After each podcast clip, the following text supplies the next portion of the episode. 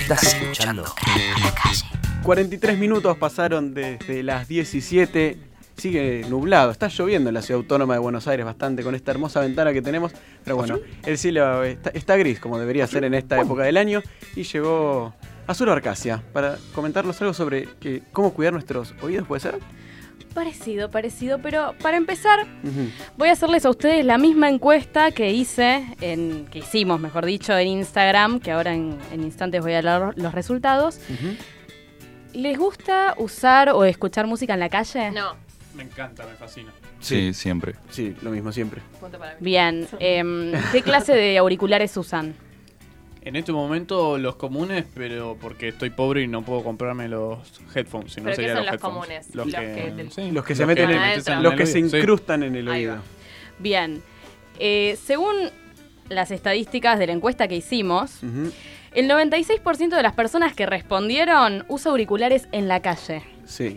Y bien. de esa cantidad de personas, la mayoría, preguntamos, ¿no? ¿Qué tan seguido? Y también bastante los resultados, la mayoría puso hasta el tope. Sí, sí.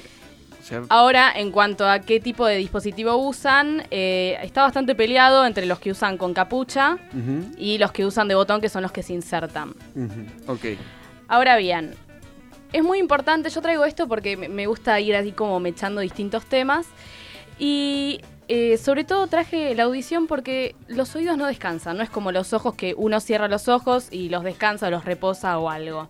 De hecho, lo que tienen los oídos es que están permanentemente alerta porque en el caso de que uno se duerma, bueno, obviamente a menos que no se tenga un problema físico que lo, que lo impida, eh, la idea es que nos mantenga alertas. Si algo sucede, nos van a despertar. Claro. Son nuestros primeros informantes en esos momentos de, de nuestro día. Perfecto. Ahora bien, según la Organización Mundial de la Salud, 1.100 millones de personas están en riesgo de sufrir pérdidas de audición. Recordemos que es, hay 7.000 millones de personas, o sea que 1.100 millones es bastante. Un montón. Eh, y no estoy hablando de que están en riesgo porque tienen algún problema genético o demás, sino que están en riesgo precisamente por tener prácticas inseguras a la hora de cuidar sus oídos. Ajá. ¿Cuál- ¿Cuáles podrían ser eh, prácticas seguras, por así decirlo? Y prácticas seguras, una de las principales y en las que le voy a poner foco hoy es no usar auriculares. No, ni Sí. loco. ¿Por qué haría eso? ¿Ninguno de los dos? Ni los headphones ni los... Lo recomendable es no ponerse nada que esté tan cerca del oído. Sobre todo porque dentro de esta estadística, esta encuesta, los celulares son los potenciales eh, culpables, al menos del 50% de estos 1.100 millones eh, de personas que pueden llegar a estar perjudicadas en la escucha.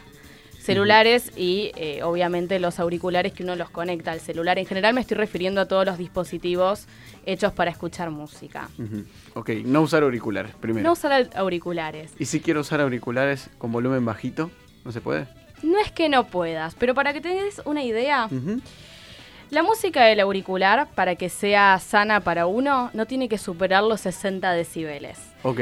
Pero en la calle, en una ciudad como Buenos Aires, la cantidad de, decibel, de decibeles que estamos manejando son 85 decibeles. Apa. Es decir, que si querés competir con el ruido de la calle, es muy probable que vos le estés aumentando el volumen por encima de esos 85 decibeles, cuando en realidad, según lo estipulado por la Organización Mundial de la Salud, es que uno no debería escuchar más de 60 minutos a 60 decibeles.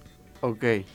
Lo que dice la Organización Mundial de la Salud es que además, cuando uno escucha, también tiene que tener como una especie de periodo de reposo. Es decir, escuchar 60 minutos, si querés, de música, y reposar unos 5 minutos. Esto va a permitir que tus oídos no se dañen. Acá tengo de hecho un orden, para que se den una idea. 80 decibeles, según lo expresado por la Organización Mundial de la Salud, lo máximo que se pueden escuchar por día son 8 horas. Obviamente respetando esto de cada 60 minutos parar. Pero a medida que va aumentando, es muy pequeño lo que aumenta la cantidad de decibeles comparado con lo que daña el oído. Porque ya cuando estás escuchando 83 decibeles, hay que limitarlo a 4 horas de música. Ah, es decir, bastante, 3 sí. decibeles más implica reducir un montón el tiempo que uno pasa escuchando con auriculares. Ujú. 86 decibeles, máximo 2 horas. 89, máximo 1 hora.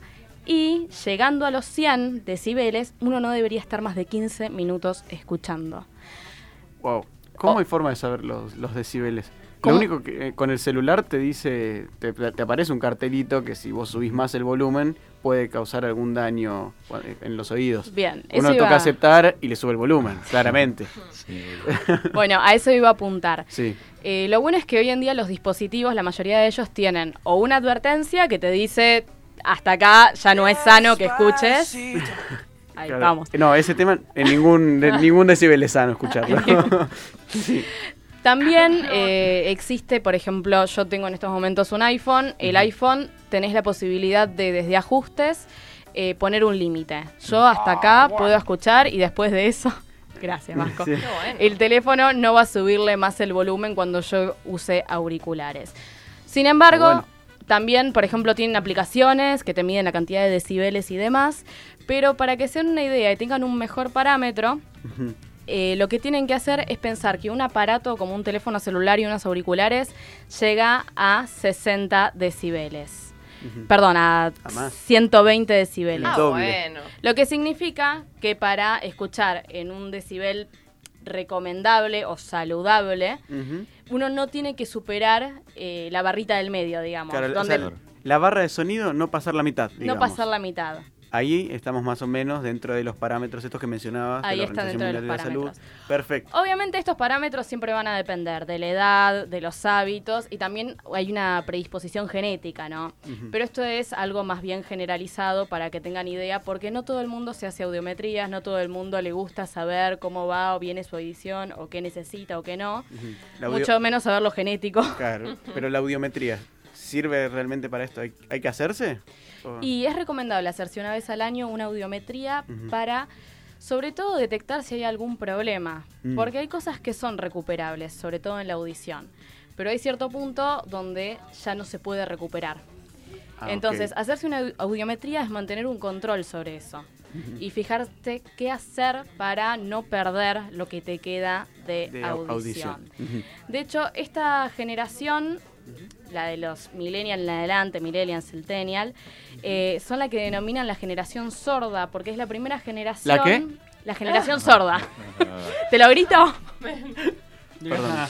Estaba servido, perdón. Sí, Sí, me di cuenta, seguí. gracias. Porque estipulan que estas generaciones van a tener Sí. el oído cansado, lo que se denomina ya empezar a perder la capacidad de oír, que suele ocurrir a los 60 años, esta va a ser la primera generación que lo va a empezar a padecer a partir de los 40. Como los de los problemas de la vista. Se dicen que vienen a los 40 años con tantas pantallas. Vamos, aguante los millennials, ahí como No, bajando. Todo bien, la falta de la generación sorda, ya. Excelente. Bien. Eh, Sí. Obviamente, yo estoy enfocándome en los auriculares y demás, pero eh, ir a un concierto y demás también es peligroso. ¿Qué se recomienda? Si vas a un concierto donde se manejan alrededor de 130 decibeles, Claro. pónganse un algodoncito en las orejas, eso es para tapar un poco y que no afecte tanto. Bueno, Pero ni a palo. me mira con una cara. Y respecto a qué tipo de auricular usar, eh, Sí. entre usar los que se meten en las orejas Sí, y los de usar, claro, los de botón, y usar los de capucha, recomendamos los de capucha. ¿Por qué? Porque no son tan invasivos, porque no pegan directo y porque además tienen algo que aísla el sonido exterior. Entonces no vas a tener que subir tanto los decibeles. Claro, tratar de que siempre esté la barra del sonido en el medio. en el medio. O Perfecto, menos. o menos, exactamente. Bueno, muchísimas gracias Azul. Recuerden también la audiometría una vez al año para saber más o menos qué tal escuchan o qué tal no escuchan. Claro. Yo me hiciste acordar, tendría que ir a hacerme una. Muchísimas gracias Azul.